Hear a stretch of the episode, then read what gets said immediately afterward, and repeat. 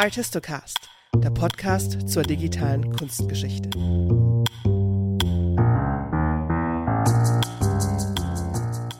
Normdaten sollen verwendet werden. Doch ist häufig unklar, was man darunter versteht. Man verwechselt sie auch manchmal mit Datenmodellen oder anderen Konzepten. Für wen sind Normdaten denn eigentlich da?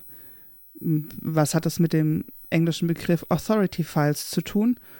Und wann ist die Verwendung sinnvoll? Es gibt so viele Fragen, auch welche man verwenden soll und warum man sich überhaupt die ganze Arbeit machen soll bei der Datenerfassung. Welchen Mehrwert generieren sie eigentlich, wenn wir Daten erfassen? Und was wissen wir eigentlich über die Qualität von Normdaten? Über das Thema Normdaten in der Kunstgeschichte habe ich mit zwei Spezialistinnen gesprochen, die aus unterschiedlicher Perspektive auf das Thema schauen. Angela Kaius ist stellvertretende Direktorin des Deutschen Dokumentationszentrums für Kunstgeschichte, Bildarchiv Foto Marburg an der Philipps-Universität Marburg. Sie schöpft aus einem reichen Erfahrungsschatz im Zusammenhang mit dem Kuratieren des Bildindex. Mit ihrem wissenden Blick hinter die Kulissen weiß sie, wie es um die Sammlungsdaten von Museen, Bibliotheken und Forschungsinstitutionen bestellt ist und wie sich die Akzeptanz von Normdaten in den letzten Jahren in der Fachcommunity geändert haben. Im Rahmen von NFDI for Culture ist sie im Arbeitsbereich Standardisierung und Datenqualität angesiedelt. Über den Zusammenhang von Erfassungsstandards und Datenqualität spreche ich auch mit Julia Rössel. Als Projektkoordinatorin von Conda, kurz für kontinuierliches Qualitätsmanagement dynamischer Forschungsdaten unter Anwendung von Lido, hat sie sich als Wissenschaftlerin mit den Schwerpunkten Digitalisierung und Museen, Sammlungen, Datenqualität und Standards etabliert. Sie kann einen Einblick in die Prozesse der Datenerfassung von sammelnden Institutionen geben.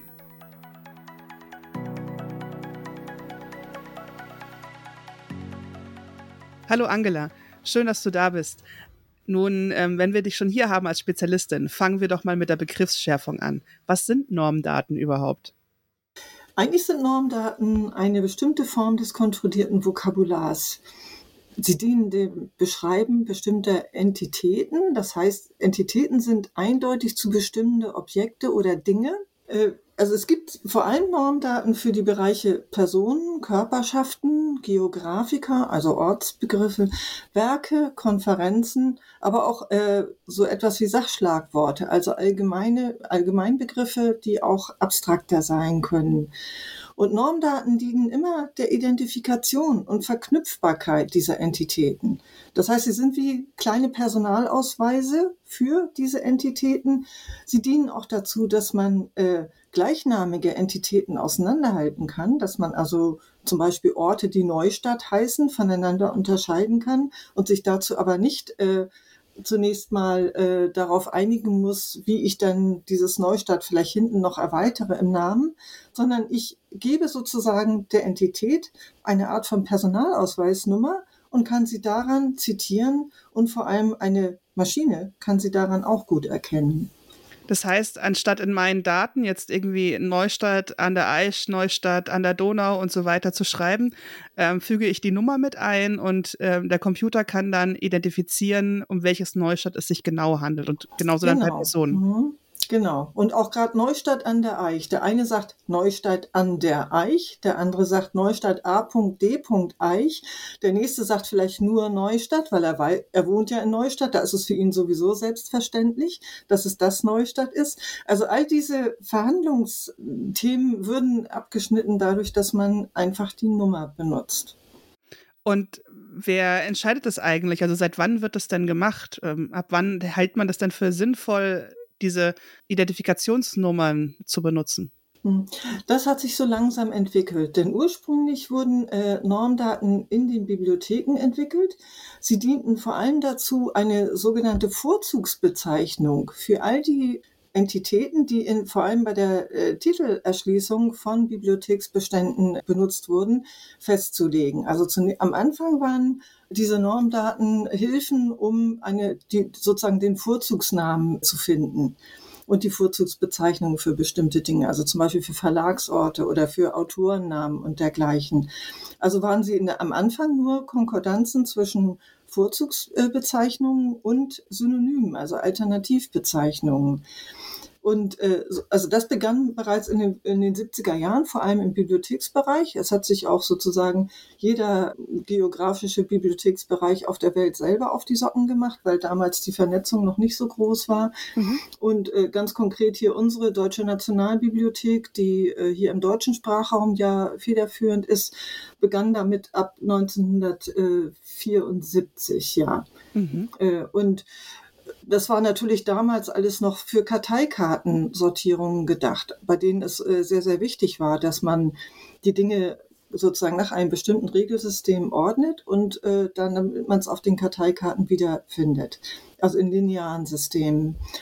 Dann aber hat sich daraus äh, langsam äh, dann im Grunde äh, so wie Linked Open Data oder Linked Data äh, als Konzept immer wichtiger wurde, daraus entwickelt, dass man äh, diese Normdaten auch verwenden kann, um tatsächlich diese, Ident äh, diese Entitäten zu identifizieren. Und dann wird sozusagen im, äh, in dem Kontext, dass Maschineninterpretierbarkeit immer wichtiger wird, eben auch diese, diese ID immer wichtiger, mhm. die sozusagen jetzt wie, wie eine Personalausweisnummer für die Entität wirkt. Das heißt, man hatte schon vorher ein äh, strukturierendes, funktionierendes System von solchen Identifikationsnummern und hat das dann übertragen auf Datenverwaltung. Ja, und es äh, begann auch damit, dass äh, natürlich die Bibliotheken selber auch nicht mehr zufrieden waren, nur mit dieser äh, Namenskonkordanz, sondern sie haben dann auch ab den 80er Jahren angefangen, äh, tatsächlich zum Beispiel für ihre Autorennamen Datensätze zu entwickeln, die individuelle Autoren meinten. Äh, und das sind dann natürlich, äh, die kann man heute immer noch in der GND finden, das sind die ersten ja, ersten qualifizierten Datensets, die an dieser Stelle dann auch natürlich weiter genutzt werden konnten. Außerdem haben die Bibliotheken schon sehr früh angefangen, Persistent Identifier für diese Normdatenentitäten zu verwenden. Denn das ist ja auch wichtig, dass sozusagen die Personalausweisnummer der Entität immer gleich bleibt und dass sie jetzt eben, da wir alle äh, diese Dinge im Internet wiederfinden wollen, die, der Persistent Identifier eingebettet wird in einen Uniform Resource Identifier, also ein, ein URI. Das heißt, man hat ähm, einmal diese URI, um Dinge überhaupt im Internet wiederzufinden.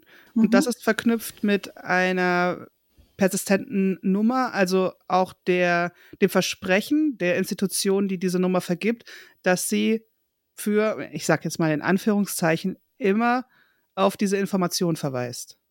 Ja, genau. Und natürlich ist äh, so etwas wie die GND auch ein lebendiges System. Das heißt, es passiert auch in der GND immer wieder, dass sie zum Beispiel zwei äh, Personendatensätze zu ein und derselben Person haben. Und wenn das entdeckt wird, bleibt ein Identifier bestehen, der andere wird umgeleitet auf den, der bestehen bleibt. Also auf diese, also man hat sozusagen hinter, im Hintergrund ein Umleitungssystem, das an dieser Stelle dafür sorgt, dass auch URIs, die eigentlich nicht mehr gelten können, trotzdem noch funktional bleiben. Also für den Fall, dass man, ähm, ich denke jetzt mal an so kunsthistorische Forschung, man hat alle Werke einem Künstler zugeschrieben und irgendwann findet man heraus, die Hälfte der Werke gehören aber seiner Tochter, weil die eigentlich die Urheberin war. Und dann gibt es dann auf einmal eine neue Personalnummer für eine Person und die kann man dann einsetzen. Ja, hier haben wir ja äh, zwei verschiedene Personen, die im Spiel sind. Wir haben einmal den, den Vater, den Künstler und dann die Tochter. Beide bekommen einen Personendatensatz und man müsste im Grunde in seiner Objektbeschreibung dann natürlich die, mm, die einen Sachen abschreiben, also das heißt dem Vater nicht mehr zuschreiben, dafür aber der Tochter, äh, die aber dann natürlich einen eigenen Personendatensatz hat. Bevor wir weiter ins Detail gehen, ähm, lass uns doch erst noch mal äh, generell, also es leuchtet mir komplett ein, dass man sagt, man möchte solche ähm, Identifikationsnummern haben, also IDs, es sorgt für eine Eindeutigkeit bei Orten, bei Namen, bei allen möglichen Kategorien macht es auf jeden Fall Sinn. Äh, sind es denn die einzigen Stärken von Normdaten, also diese, diese Eindeutigkeit? Sie ist wirklich eine der Hauptstärken, nämlich weil sie dadurch durch eine hinterlegte Ontologie dann für die äh, Maschinenkontexte diese Entitäten identifizierbar macht. Also eine ID, die äh, ist ja erstmal eine Zeichenfolge, die nichts bedeutet. Da, da sie aber auf eine Entität zielt, die meinetwegen eine Person meint, kann die Maschine durch die hinterlegte Ontologie feststellen, dass es sich hier um Personen handelt. Und das ist natürlich äh, eine ganz wichtige Eintrittskarte für semantische Anwendungen, für Linked Data Anwendungen, ohne die man äh, wahrscheinlich heutzutage im Internet überhaupt nichts mehr wiederfinden würde. Also kann ich das so verstehen. Wenn man so eine Datentabelle hat, heißt das nun, dass äh, da nicht nur in den Feldern irgendwelche Zeichenketten drin liegen, sondern dass durch die Anreicherung von Normdaten diese Zeichenketten mit Bedeutung versehen wurden? Ja, genau. Das möchte man genau erreichen. Das ist der Mehrwert. Denn das Ganze geht ja zurück auf äh, die Idee zu Linked Data, die Tim Berners-Lee schon 2006 hatte und die er sehr lapidar formuliert hat. Er hat nämlich gesagt, verwendet Uniform Resource Identifier für Dinge nicht nur für Daten, sondern für Dinge. Also für digitale Objekte natürlich auch, aber für physische und konzeptuelle Entitäten. Also für Personen, für Körperschaften, für Geografika, für Werke, für Sachbegriffe. Diese Dinge bekommen eine eindeutige Nummer und ich brauche zudem dann noch äh, sozusagen ein Gerüst im Hintergrund, ein Wissensorganisationssystem, eine Ontologie, die dann wiederum für die Maschinenanwendbarkeit mitteilt, was das bedeutet. Also das heißt, die Nummer alleine reicht auch nicht, sondern ich muss sozusagen dahinter ein Ordnungssystem setzen, das dann sagt, dass diese Klasse der Personen hier gemeint ist. Ne? Also so funktioniert das dann. Ja, und dann äh, kann man sozusagen mit diesem eigentlich recht simplen Trick äh, die Entitäten zu identifizieren über die Nummer, sozusagen diese Art von Bedeutung auch in die äh, Maschinenanwendung hineintragen. Und benutzen das auch alle? Also ist das zu einem Standard bei der Datenerfassung geworden? Äh, es wird immer wichtiger. Also das heißt, äh, Standards sind ja äh, nicht nur Regelwerke, die irgendjemand in die Welt setzt, sondern Standards leben dadurch, dass sie angewendet werden. Und diese, diese Art von semantischen äh, ähm, ja, Anwendung wird eigentlich immer wichtiger und sie, sie sind im Grunde auch der Schlüssel, wie man bei der stetig steigenden Zahl digitaler Publikationen überhaupt noch etwas wiederfinden kann. Denn wir haben ja im Grunde seit Jahrzehnten die Situation, dass äh, immer mehr Dinge digital publiziert werden und nicht auffindbar sind, weil sie in äh, in sehr verschiedenen Repositorien sind oder in sehr verschiedenen äh, Darbietungsformen im Internet. Und dort ist eben diese Strategie, äh, Dinge zu semantisieren, äh, wird als großer Ausweg gesehen, weil man dadurch eben äh, Dinge adressieren und wiederfinden kann und sie den äh, sozusagen für die Hauptfragen, die die Nutzer und Nutzerinnen haben, nämlich wer hat es gemacht, was ist es, wann ist es gemacht worden, wie ist es gemacht worden? Also das, das sind im kunsthistorischen Kontext die Hauptfragen. Äh, äh, dafür wird es dann aufschließbar. Und deshalb muss man sich immer vorstellen, dass im Grunde diese semantisch auswertbare Schicht, die maschinenauswertbar ist, äh, als strukturierte Datenschicht über den eigentlichen Forschungsdaten liegen sollte.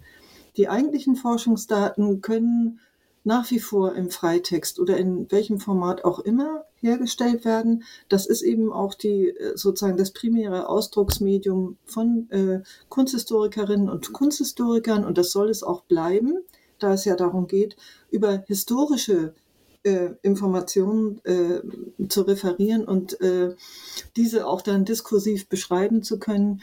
Die strukturierte Datenschicht ersetzt dieses keinesfalls, sondern äh, sorgt dafür, dass diese Dinge besser auffindbar werden und zusammengebracht werden können, damit man tatsächlich Dinge, die man noch nicht kannte, entdecken kann im Netz. Also es geht jetzt nicht darum, alles, was ich erforscht habe, irgendwie in diese Normdatenstruktur zu pressen, Nein. sondern eher ähm, es als Gerüst zu verstehen, das parallel läuft, was man sonst noch so alles erfasst haben möchte. Also ich stelle mir das gerade bildlich vor wie ein Buch und an den Seiten habe ich Post-its reingeklebt mit unterschiedlichen Farben, also mir so eine Systematik erstellt um mir die, um die Stellen wiederzufinden, um dann tiefer einsteigen zu können, um mir einen systematischen Zugang zu einem komplexen Inhalt in dem Buch zu verschaffen. Ja, genau. Das ist ein, das ist ein, ein wirklich sehr gutes Bild für diese Dinge. Denn Sie erwarten ja auch nicht, dass auf den Post-its bereits der ganze wissenschaftliche Content steht, sie, den Sie mitteilen möchten, sondern dort, äh, das sind Hinweise, das sind Wegemarken, Hinweise, die man äh, hineinsetzt in die Daten oder die im Grunde eine äh, Sachverschlagwortung der Daten darstellen. Und äh, welche Normdaten sind denn für die kunsthistorische Forschung im Moment besonders wichtig? Also welche sollte man kennen, um die eigenen Forschungsdaten anzureichern? Dort ist in erster Linie natürlich die GND zu nennen, denn die bietet einen, einen sehr großen Fundus an äh, den Entitäten, die für unser Fach wichtig sind, nämlich Personen, Körperschaften, Geografika, auch die Werke selbst, inklusive der Bauwerke, Konferenzen und solche Dinge und natürlich auch die allgemeinen Schlagworte. Sie ist deshalb besonders wichtig, weil es eben die äh, erste Referenz unter den deutschsprachigen Normdateien ist. Dann gibt es, äh, ist ebenfalls hochgeschätzt äh, der Art in Architecture Thesaurus von Getty, äh, der ein äh, äh nach ISO-Normen durchgepflegtes Sachvokabular eben zu Objektbezeichnungen, zu äh, Klassifikationsbegriffen, zu Material und Technik, zu äh, äh Stil- und äh, Epochenangaben bietet. Also das ist inhaltlich sozusagen deutlich besser als das, was in der GND ist, aber es ist leider äh, zum großen Teil bisher nur auf Englisch und auch in verschiedenen anderen Sprachen, aber Deutsch ist leider nur mit 8000 Begriffen äh, vorhanden während es insgesamt etwa 74.000 gibt. Mhm. Aber trotzdem, trotz dieser Sprachbarriere wird es äh, zum Beispiel in Museen und anderen Sammlungen doch durchaus viel verwendet. Und das Gleiche gilt auch für Icon Class, was meiner Meinung nach nach wie vor das, äh, äh die Referenz erster Wahl für das Verschlagworten von, von Bildinhalten ist. Auch das liegt mehrsprachig vor. Äh, es ist durchgängig auf Deutsch übersetzt und es ist natürlich eine Klassifikation und deshalb ein bisschen was anderes als Normdaten, aber erfüllt eigentlich den gleichen Zweck. Also das mhm. heißt, man kann vor allem Bildinhalte, die äh, westlich-abendländische, äh, in der westlich-abendländischen Tradition stehen, die können Sie damit eigentlich sehr zielsicher und zielgenau verschlagworten und haben dann gleich die übergreifenden Kontexte sozusagen gleich mit im Kasten. Deshalb, und das, das interessiert Kunsthistoriker ja auch immer. Was ist eigentlich dargestellt? Also deshalb ist es eine der Hauptfragen, die die äh, Kunsthistorikerinnen und Kunsthistoriker an Daten haben. Das heißt, ich muss mir auch immer überlegen, in welcher Sprache ich die Normdaten verknüpfen und auszeichnen möchte. Idealerweise nicht, muss man das nicht überlegen, denn Sie brauchen ja nur, äh, nur die, den URI als Personalausweisnummer des jeweiligen Begriffs und können dann äh, ein Normvokabular, das mehrsprachig vorliegt, natürlich auch äh, potenziell in allen Sprachen hineinziehen in ihre Daten. Sie mhm. hätten also, wenn Sie zum Beispiel Ihre Daten mit Icon Class verschlagworten, äh, die italienische Übersetzung gleich mit frei Haus, ohne dass Sie selber einen einzigen Brocken Italienisch können müssen oder dafür auch nur ein, äh, eine Minute Ressourcen ihrer, Ihres eigenen Projektes aufwenden müssen. Ja, dann äh, kann man sich ja dann die Übersetzung sparen, beziehungsweise macht sie gleichzeitig, wenn man die Forschungsergebnisse und die Forschungsdaten aufbereitet, mit. Also man publiziert zusätzlich international. Ja, genau. Mhm. Jetzt hast du schon die GND genannt. Die gemeinsame Normdatei kennen alle, die schon mal publiziert haben. Jeder, der ein Buch oder irgendwas ähnliches veröffentlicht hat ähm, im deutschen Sprachraum, bekommt eine GND-ID, also so eine Personalausweisnummer. Was verbirgt sich denn hinter dieser ID? Du hast schon von einem Personendatensatz gesprochen, aber was kann ich mir denn darunter vorstellen? Also welche Informationen sind da hinterlegt mit dieser und mit dieser Personalausweisnummer verknüpft? Damit sind eigentlich in erster Linie die Informationen verknüpft, die dazu dienen, diese Person zu identifizieren und auch referenzierbar zu machen. Äh, das heißt also, man möchte dort keine eingehende Biografie ablegen äh, die die GND vielleicht auch beinhalten könnte, aber das will sie eigentlich gar nicht, sondern man braucht nur die Merkmale, die die äh, Person eindeutig identifizierbar machen. Deshalb reicht es zum Beispiel nicht aus, einen äh, Nachnamen und Vornamen dort einzubringen, sondern sehr gut wäre, wenn man auch noch die Lebensdaten einer Person hätte und einen Beruf und vielleicht auch ähm, Länderzuordnung, wo diejenige oder derjenige äh, dann äh, ja tätig war. Aber da, das ist es eigentlich auch schon. Die, ja, und äh, mehr braucht man nicht. Äh, im, äh, Im Bereich der Literaturwissenschaften ist man auch noch immer sehr interessiert an den äh, Beziehungen, die diese Person zu anderen Personen hatte, also Familien- und Verwandtschaftsverhältnisse oder auch wer mit wem in welchen literarischen Salons äh, zusammengekommen ist. Aber das sind eigentlich äh, schon äh, zusätzliche Informationen, die auch wieder der Vernetzung dienen. Also das heißt, man könnte dann, wenn man nach Person 1 gesucht hat, hier Vorschläge bekommen, wo man Materialien zu Person 2 oder 3 oder 4, die mit dieser Person 1 in Beziehung standen, auch noch entdecken kann. Das ist sozusagen für diese semantische Verlinkung von Datenquellen sehr wertvoll, aber es ist sozusagen ein, ein zusätzlicher Zweck, den Normdaten erfüllen können. Die Informationen, die da stehen, also du hattest jetzt schon Lebensdaten gesagt, wirken wie abgeschlossen. Also gerade wenn wir es mit Werknormdaten zu tun haben, da steht so eine Kunstwerk, Masse, Größe, sowas dabei, manchmal auch Standort, Titel. Das hat für mich immer so eine, na, wie soll ich sagen, so eine Autorität, wenn es von der GND kommt. Ist das immer abgeschlossenes Wissen? Also forscht da jemand nach und korrigiert die Sachen? Meine Frage zielt eher darauf ab, wie in Anführungszeichen autorisiert sind die Informationen denn, ähm, die mit so einem Personendatensatz oder Werknormdatensatz verbunden sind, die, da drinstehen, dahinter stehen. Äh, die Bibliotheken, die ja nach wie vor äh, äh, in erster Linie dafür zuständig sind, die GND zu erweitern und zu pflegen, versuchen natürlich wie alle wissenschaftlich seriösen Institutionen dieses nach bestem Wissen und Gewissen zu machen. Sie haben äh, dafür eine ganze Reihe von Nachschlagewerken, die konsultiert werden und äh, die ähm, dann vor allem auch als Quelle belegt werden, vor allem für die Vorzugsbezeichnung, also für die Hauptansetzungsform der jeweiligen Entität. Und äh, ansonsten ist es äh, natürlich auch dort möglich, dass es Fehler gibt, dass es Lücken gibt, gerade weil die GND im Grunde schon auf eine sehr lange Geschichte zurückblicken kann. Das heißt, die Deutsche Nationalbibliothek musste an dieser Stelle viele Anstrengungen unternehmen, um die GND für diesen neuen Zweck der, im Semantic Web äh, überhaupt tauglich zu machen. Und das hat sie in den letzten Jahren schon mit äh, beeindruckenden Ergebnissen auch vorangetrieben. Aber nach wie vor ist es natürlich so, dass äh, dass äh, je mehr die GND genutzt wird, auch äh, äh, umso leichter auffallen kann, wenn es Fehler oder Lücken gibt. Und man kann für bestimmte Entitätenarten in der GND dieses auch bereits zurückmelden an eine Redaktion.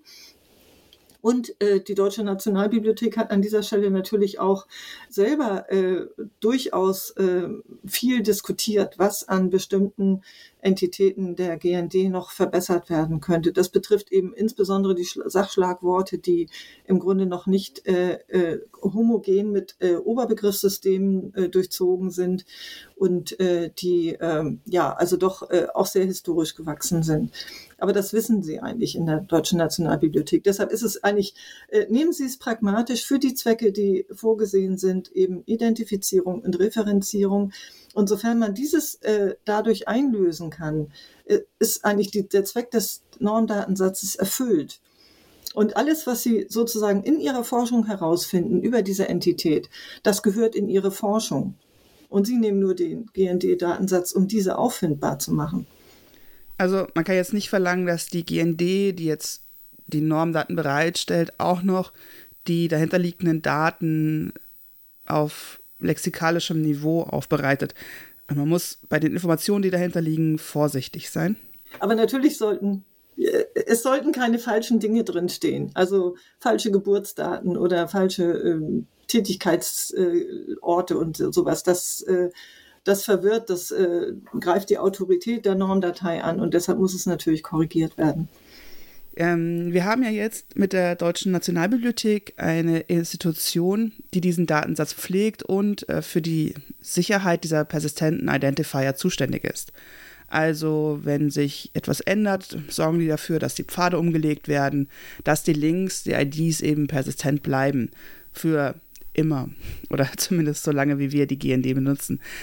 Wie verhält es sich denn da im Vergleich zu anderen Normdaten, die crowdbasiert sind, also nicht an einer Institution hängen, sondern von vielen Menschen betreut werden. Wikidata zum Beispiel, die bieten ja auch eine Art von Normdaten an. Man kann sich da Datensätze anlegen und somit persistente Identifier erhalten. Ist das eine Konkurrenz oder geht das freundschaftlich Hand in Hand? Also wenn man jetzt nun vom ganzen Datenkosmos denkt. Ja, also natürlich wird es oft als Konkurrenz aufgebaut. Man kann natürlich in Wikidata sehr viel schneller selbst auch Daten einbringen, sei es durch eine sogenannte Datenspende, das heißt ein Massenimport, bei dem man auch äh, dann Unterstützung bekommt in der Wikidata-Community oder auch durch das händische Selbstanlegen von Datensätzen. Und dann hat man in dem Augenblick, wo man das abspeichert, hat man natürlich auch so eine Concept-ID, also das heißt ein URI, der auf eine feststehende, äh, einen feststehenden persistenten Identifier bei Wikidata verweist.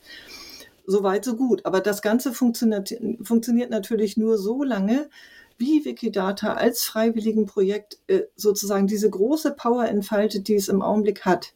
Also es geht so lange gut, wie es gut geht. Und ich bin sicher, dass, weil Wikidata für so viele Projekte auf der Welt sehr, sehr wichtig ist, dass äh, sozusagen es nicht sehr schnell erlahmen wird. Also dass es äh, wichtig bleiben wird und äh, deshalb man immer sehen muss, was man da kriegt. Andererseits ist natürlich die Datenqualität in Wikidata auch sehr heterogen. Das heißt, wir haben auch eine ganze Reihe von Datensätzen, die sehr wenige Statements haben, also sehr, sehr flach sind und äh, manchmal so flach, dass eben genau dieses, die Identifikation der Entität sehr schwierig ist. Oder manchmal auch sitzt man wirklich äh, ratlos davor und fragt sich, ob das nun passt hier oder nicht. Äh, bei der GND ist es natürlich so, dass äh, die Deutsche Nationalbibliothek ihren Verantwortlichkeitsauftrag für diese Normdatei sehr ernst nimmt. Also das heißt, sie möchte dieses Datenangebot mit guter Qualität äh, wirklich bis in alle Zukunft vorhalten und äh, möchte deshalb äh, auch den redaktionellen Zugriff äh, äh, sozusagen, äh, möchte dort also ein Gatekeeper bleiben, sage ich jetzt mal. Ne? Also das heißt, es muss sozusagen nach bestimmten Redaktionsregeln gemacht werden und das ist sicherlich für die Qualität mittel- und langfristig auch wirklich gut, es so zu machen. Während bei Wikidata hat man, bekommt man halt, was man bekommt. Gerade in Bezug auf die, äh, äh die Ontologie-Einbindung der einzelnen äh, Datensätze ist es halt so, dass das sehr heterogen ist und auch sehr dynamisch. Das heißt, es ändert sich sehr häufig. Und wenn ich dann darauf meine jeweilige Anwendung baue, dann kann es durchaus sein, dass man da mal Überraschungen erlebt. Also, aber trotzdem, äh, Wikidata ist sozusagen natürlich auch als sehr datengetriebenes und sehr technisches äh, Projekt äh, auch wirklich toll. Also, dass es dort eben an Hilfen gibt für Leute, die mit Wikidata etwas machen wollen und das ist schon gut. Es ist auch gut dokumentiert. Also, man kann da auch äh, durchaus, es ist also nicht unverdient, der, der, der Ruf, den Wikidata hat und es ist auch tatsächlich wohl der größte äh, Linked Open Data Hub, den es weltweit gibt. Jetzt haben wir ja schon viel über die Chancen von Normdaten gesprochen, also gerade wenn es um Personendaten geht, Institutionen, Ereignisse, also Dinge, die sich auch nicht wirklich ändern und Dinge, die für die Kunstgeschichte aber auch wichtig sind. Jetzt ist es besonders spannend, dass die GND gerade dabei ist, über Werknormdaten anzulegen. Also, dass man wirklich eine Identifikationsnummer für Kunstwerke hat, das geht von jedem gezeichneten Blatt bis über jede gedruckte Version eines Kupferstichs bis hin zu Gemälden, Skulpturen, gemalten Wandfassaden, Gebäuden, Platzanlagen. Wie ist das möglich? Also wie geht man das an? Ja, also äh, die gute Nachricht ist, dass, dass diese Entitätenarten äh, bereits in der GND vorgesehen sind. Also es gibt äh, Werke, also vor allem Kunstwerke, die uns hier besonders interessieren. Es gibt auch die sogenannten Schriftdenkmäler. Das sind die unikal vorhandenen äh, Handschriften. Äh, und es gibt natürlich dann in der Abteilung Geographica die äh, Bauwerke und Monumente. Und äh, leider ist natürlich die Abdeckung noch nicht besonders groß, mhm. denn in, in der Geschichte war es ja so, dass äh, diese Werknormdaten äh, in der Regel nur dann angelegt wurden, wenn sie äh, äh, wenn sie für die Sachverschlagwortung von Literatur gebraucht wurden. Also das heißt, wir finden dann dort eher die, die großen, die bedeutenden Werke. Und äh, es wäre gut, wenn die GND an dieser Stelle ausgebaut würde, wenn man dort, wenn ich jetzt mal von einer Utopie spreche, eigentlich dafür sorgen könnte, dass Museumsbestände per Massenimport in die GND hineinlaufen könnten und äh, dort eben dann diese äh, Werknormdaten oder auch Bauwerknormdaten aus der Denkmalpflege tatsächlich äh, erweitert werden könnten, so dass man dann auch äh, in dem äh, Spiel, dass man sozusagen semantisch alle Entitäten referenzieren möchte, über die man spricht in seinen Forschungsdaten, dieses dann auch für die Werke und die Bauwerke tun könnte. Das wäre natürlich ein wichtiger, großer Schritt, auch wenn zum Beispiel die ganzen Informationen, die in Werkskatalogen irgendwo liegen, wenn die in Daten gebracht werden können.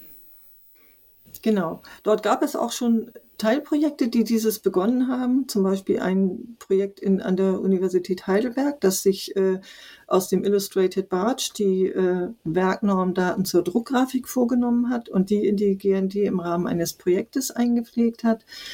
Und äh, ja, und äh, am Deutschen Dokumentationszentrum für Kunstgeschichte haben wir ja eine äh, GND-Pilotagentur für Bauwerke bei der die äh, auch in Massenimporten Daten aus äh, dem DIHIO und äh, der äh, Denkmalpflege eingebracht werden sollen, sodass auch die Bauwerkdaten an dieser Stelle wachsen können.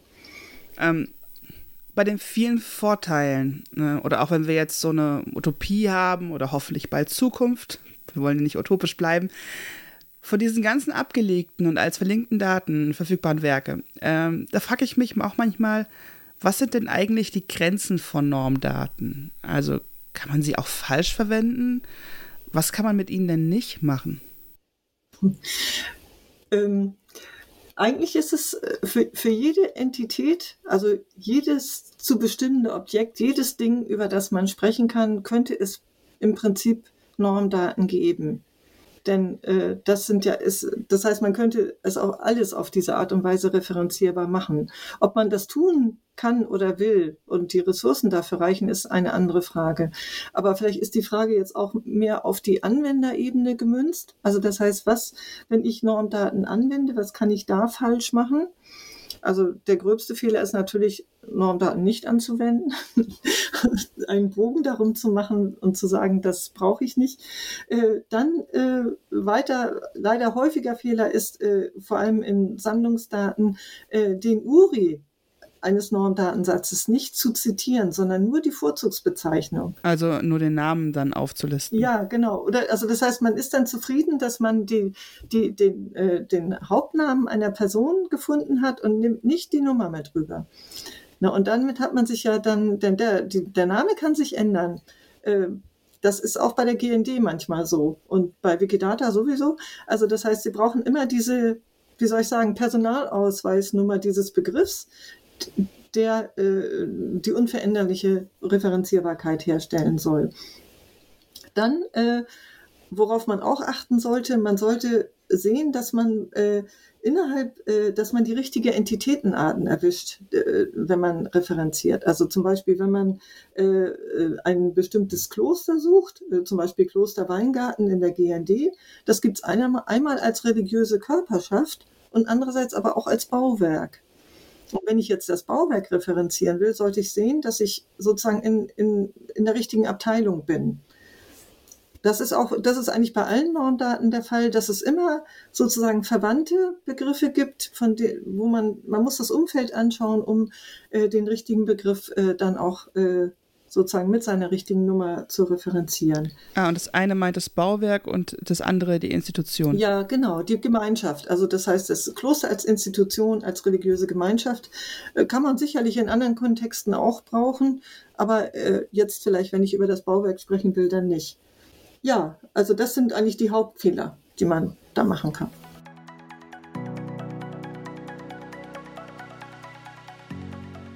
Angela Kaius hatte gerade schon das Erfassen von Sammlungsdaten angesprochen. Das ist etwas, was an den großen sammelnden Institutionen wie Museen, Archiven und Bibliotheken geschieht. Und das nicht von Zauberhand. Alle, die schon mal bei einer Erfassungskampagne mitgewirkt haben, wissen, wovon ich spreche. Hinter dem scheinbar einfachen Begriff Digitalisierung der Sammlung verbergen sich Stunden über Stunden an Besprechungen, Erfassungsstrategien und ein stetiges Abwägen, Entscheiden und im besten Fall dokumentieren. Julia Rössel hat in ihrer Dissertation Wechsel der Mediensysteme grafische Sammlungen und ihre digitale Übersetzung die Prozesse der Datenerfassung an sammelnden Institutionen untersucht. Normdaten spielen dabei mittlerweile eine große Rolle. Darum habe ich mit ihr über den Zusammenhang von Normdaten und Standards aus der Perspektive der Institutionen gesprochen, aus der Perspektive der Institutionen, die Daten erfassen.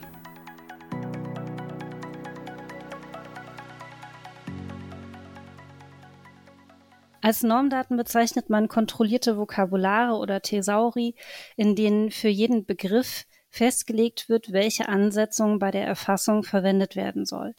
Im Englischen sagt man auch Authority File, weil es eben ein Verzeichnis ist von normierten Begriffen zur Verwendung als Deskriptor in der Dokumentation.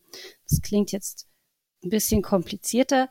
Genauer gesagt, bei der Verschlagwortung von Inhalten zum Beispiel muss ich mich wenn ich eine Normdatei habe, nicht entscheiden, ob ich den Begriff Frau oder Frauen oder den Ausdruck weiblich gelesene Person verwende, sondern bekomme den Wert vorgegeben und kann den eben verwenden.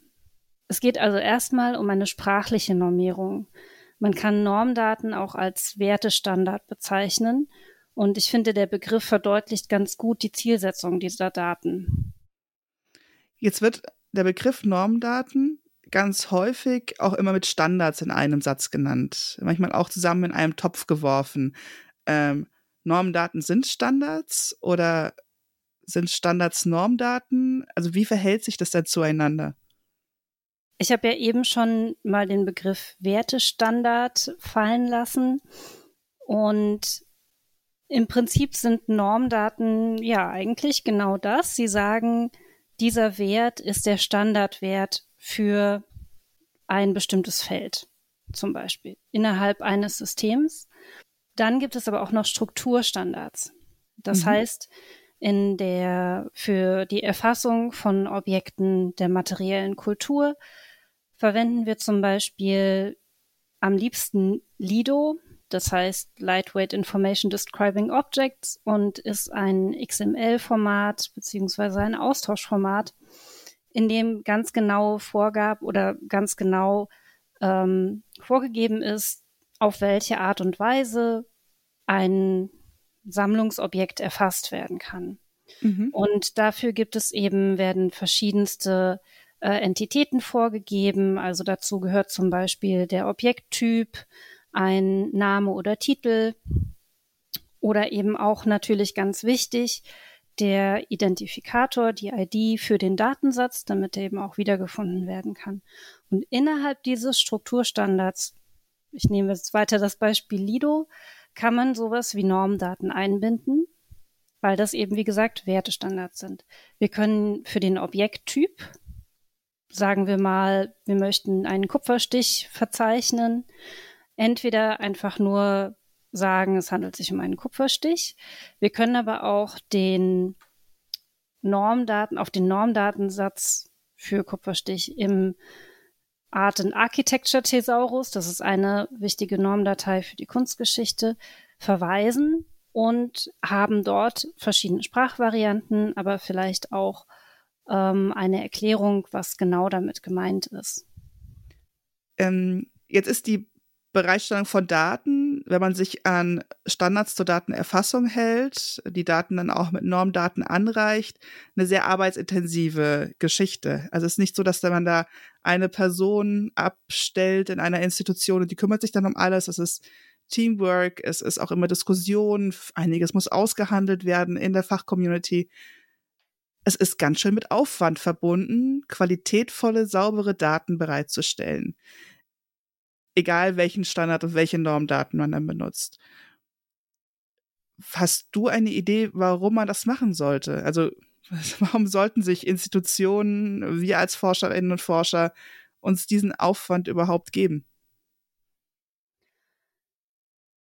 Ja, also die meine Idee oder meine meine Vorstellung von äh, von der Nutzung von Daten ist eben so, das natürlich am Anfang hat man den, hat man einen relativ hohen Arbeitsaufwand, aber mit der Idee eines Datenlebenszyklus im Hinterkopf, Hintergrund hat man eigentlich davon dann auch später sehr viel. Also man kann das eigentlich schon an sehr konkreten Beispielen äh, jetzt festmachen, wenn wir äh, unsere Daten in einem System erfassen, unsere Sammlungsdaten und die dann haben wir sie publiziert und wir denken, okay, das reicht uns jetzt erstmal. Und dann kommt aber irgendwann die Anforderung, wir möchten gerne eine App machen, die die Besucherinnen des Museums online äh, vor Ort nutzen können. Und wenn wir unsere Daten als Ressourcen denken, dann wissen wir, ah, okay, wir haben jetzt einen anderen Anwendungskontext und können uns hier nochmal überlegen, wir haben unser Datenset, unser riesiges Datenset, was davon brauchen wir eigentlich, um den Nutzerinnen die beste Experience innerhalb dieser App zu ermöglichen.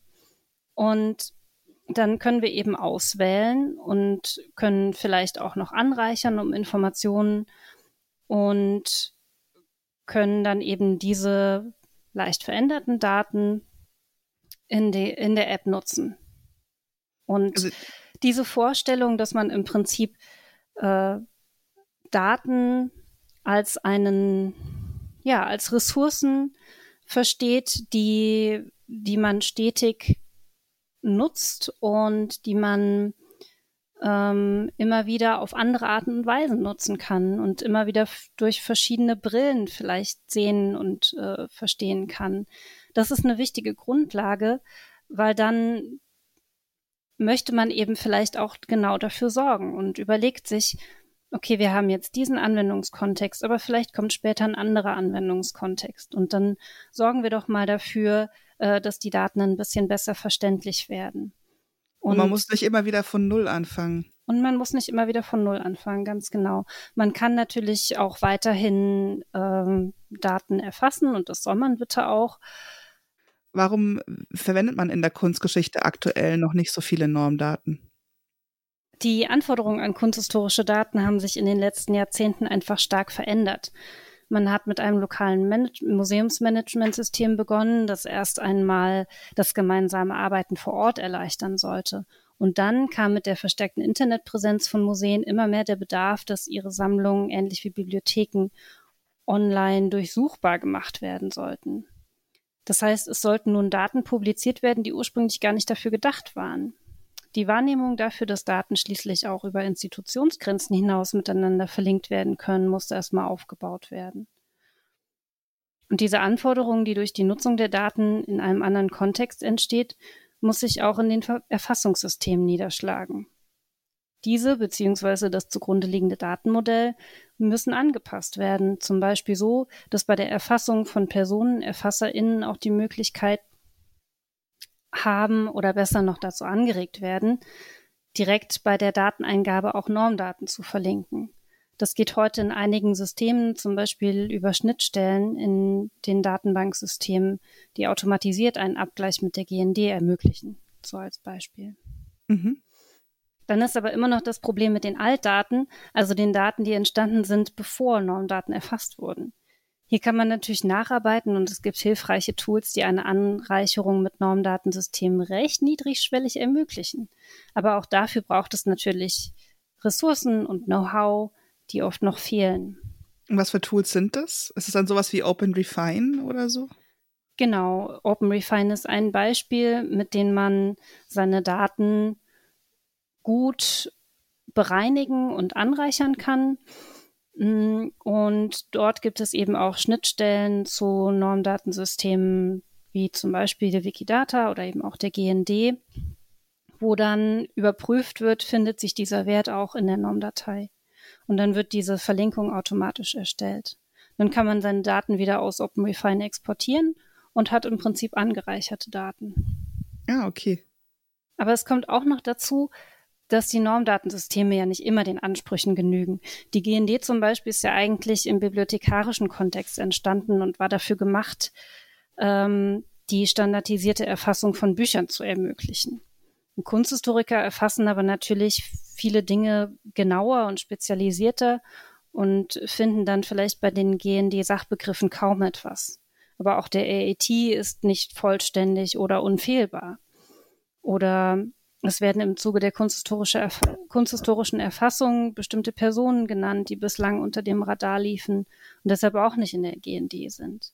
Aber deswegen gar keine Normdaten zu nutzen, ist, finde ich, auch nicht sinnvoll. Das ist, als würde ich ein Buch nicht lesen, weil ich einen Rechtschreibfehler auf der ersten Seite gefunden habe.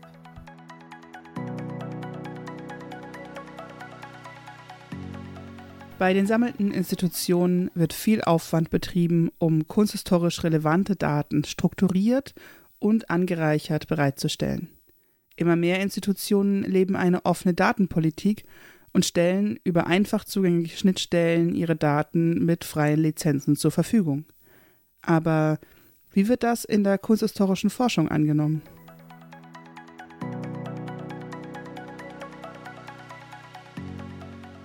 Jetzt ähm, bist du ja schon eine ganze Weile dabei. Du kennst Datenbanken, Digitalisierungsprojekte, hast auch einen Blick hinter die Kulissen, was den Forschungsstand oder was den Stand der Forschungsdaten für Kunstgeschichte angeht. Du bist ja auch bei NFTI for Culture involviert. Würdest du sagen, dass wir im Fach auf einem guten Weg sind, auch datengetriebene Methoden in unseren Forschungskanon aufzunehmen? Also sind wir schon so weit? Ähm, ja, das ist natürlich ein schillernder Begriff, die datengetriebene Kunstgeschichte. Und eigentlich wäre das für mich eine Kunstgeschichte, die vor allem äh, mit äh, äh, Software-Fragestellungen zu ergründen versucht, die äh, überhaupt auch erst fragbar werden, wenn man äh, sozusagen äh, Daten als Material auswertet. Das ist eigentlich jetzt in Bezug auf äh, die Normdatenreferenzierung gar nicht so sehr der Fall, sondern die Normdatenreferenzierung ist wirklich im Grunde ein Register anlegen oder die bunten Post-its an mein Buch kleben, äh, die Dinge auffindbar machen.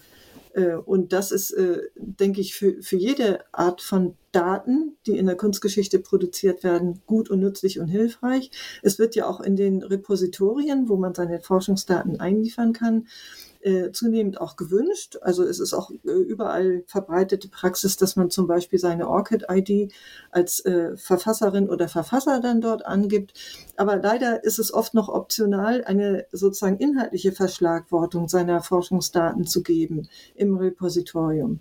Da gibt es sehr häufig bei DataSite jetzt auch schon die Felder dafür, aber man muss sie nicht ausfüllen und weil die Leute nicht verstehen, warum sie das tun sollen und weil sie schnell fertig werden wollen, lassen sie es dann bleiben.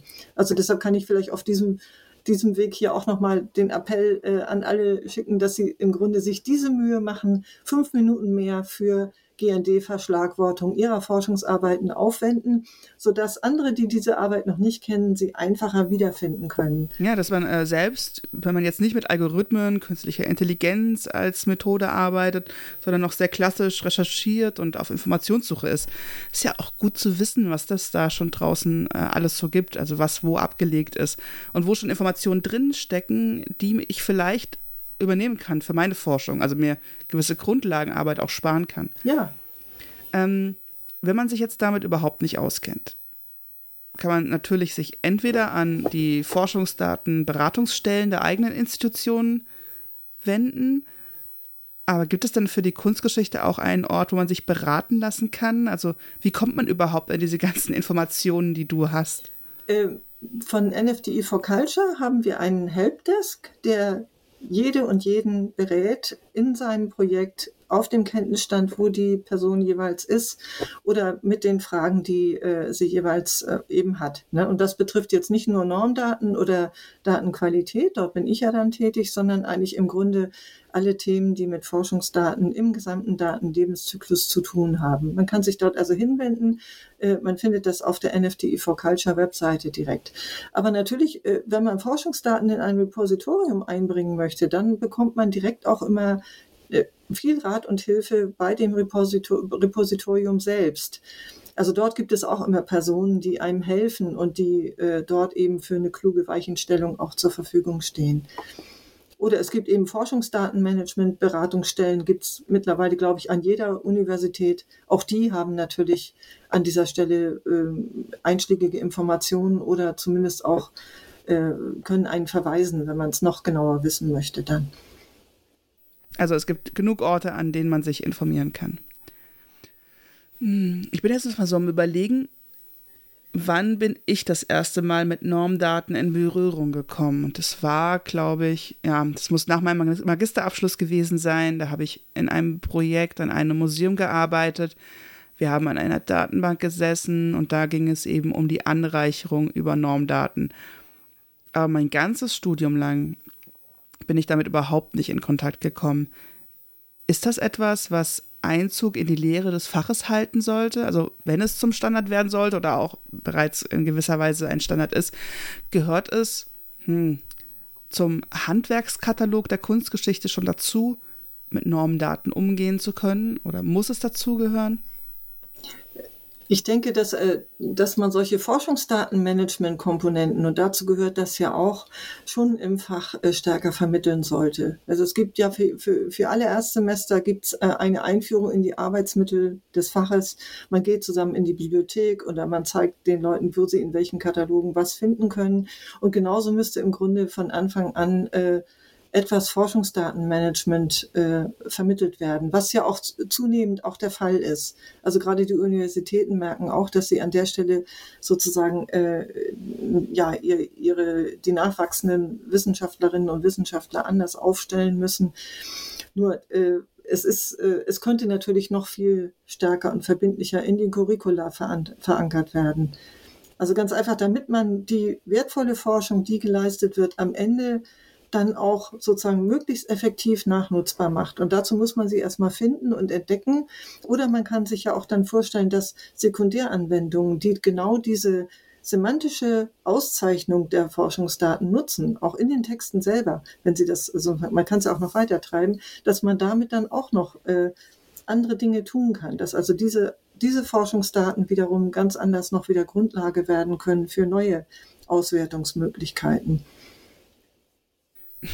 mein Vorurteil, das ich gegenüber Normdaten hatte, war bisher immer so, ah, da muss man nochmal nervig die Links raussuchen und die Person verknüpfen. Mm, Im Gespräch mit dir bin, ist mir nur klar geworden, was es für ein großes Fundament geben kann. Also nicht nur für das Wiederauffinden meiner eigenen Forschung, sondern auch, ähm, um, um neue Forschungsfragen zu ermöglichen, also neue, auf neue Forschungsideen zu kommen. Stell dir mal vor, wenn wir uns unsere ganzen Forschungsergebnisse mit Normdaten in den Repositorien abgelegt hätten und gesetzt im Fall, ähm, alle machen das auch zugänglich mit offenen Lizenzen. Was wäre dann für eine übergeordnete Analyse, eine Meta-Analyse möglich? Neue Fragestellungen könnten man entwickeln, an die wir heute noch gar nicht denken können, weil wir diesen Datenpool nicht haben. Ja, oder die, die im Augenblick noch äh, sehr, nur sehr schwierig umzusetzen sind. Also es gibt ja solche Fragestellungen schon, äh, weil einfach die Daten noch äh, in nicht sehr großer Anzahl entsprechend ausgerüstet sind. Also man kann ja auch weitergehen. Man könnte sich zum Beispiel vorstellen, dass ich äh, äh, meine diskursiven Texte mit Named Entity Recognition bearbeite und auf diese Art und Weise diese äh, Entitätenreferenzierung in die Texte selbst als zusätzliche ähm, äh, sozusagen Referenzierungsschicht einbaue. Also ein Algorithmus, der über den Text ja, läuft ja, und genau. erkennt, ah, diese Zeichenkette ist ein Personenname, mhm. Albrecht Dürer, und über die Verknüpfung weiß das Programm, Albrecht Dürer ist eine Person und wird mhm. als Entität Person mit der ID verknüpft. Also aus der Zeichenkette wird auf einmal etwas, was mit Bedeutung versehen ist. Es wird annotiert, aufgelagert auf die Zeichenkette. Genau, genau. Und dann ist, ist man sozusagen nochmal eine Ebene granularer angegangen, als wenn man das nur in der Metadatenauszeichnung der, des ganzen Konvoluts an sich macht und hätte damit natürlich auch noch andere Nutzungsarten und äh, für den Text selbst zugelassen. Ich hoffe nun, dass ganz viele, die zuhören, Geistesblitze haben und ganz schnell zum Hörer greifen und ihre ComputerlinguistInnen, Bekannten oder KollegInnen aus der aus den Institutionen anrufen, da ist so viel Spannendes möglich, an so viele Themen, an denen wir arbeiten können. Wir haben in der Kunstgeschichte so viele Texte, auch schon digitalisierte Texte, mit denen man arbeiten kann. Ja, genau, das hoffe ich auch und ich hoffe, dass ich äh, den Menschen, die hier zugehört haben, vielleicht äh, auch ein bisschen Lust auf Normdaten und äh, kontrollierte Vokabulare gemacht habe. Und ja, und dass der Dialog einfach weitergeht.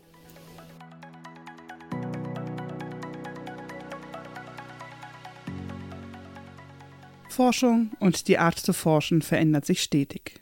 Und obwohl es mittlerweile viele Standards und genormte Vokabulare gibt, scheint es immer noch eine gewisse Unsicherheit in der Kunstgeschichte darüber zu geben. Der Dialog darf zwischen den Akteuren und der Wissenschaft nicht abbrechen. Er muss weiter gepflegt werden.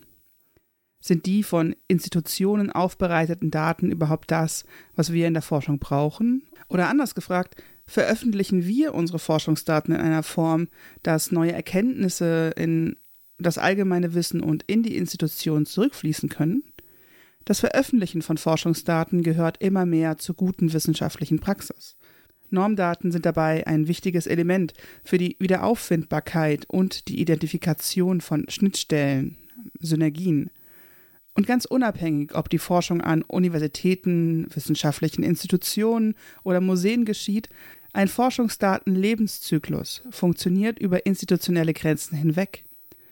Wenn wir die Bereitschaft im Fach steigern, offener mit Daten umzugehen, eröffnen wir einen Möglichkeitsraum für neue Fragestellungen und Methoden wie einer datengetriebenen Kunstgeschichte. Und ist nicht das Ziel von Forschung und Wissenschaft, neue Erkenntnisse zu gewinnen über neue Methoden? Und was künstliche Intelligenz damit zu tun hat? Das besprechen wir besser in einer anderen Folge.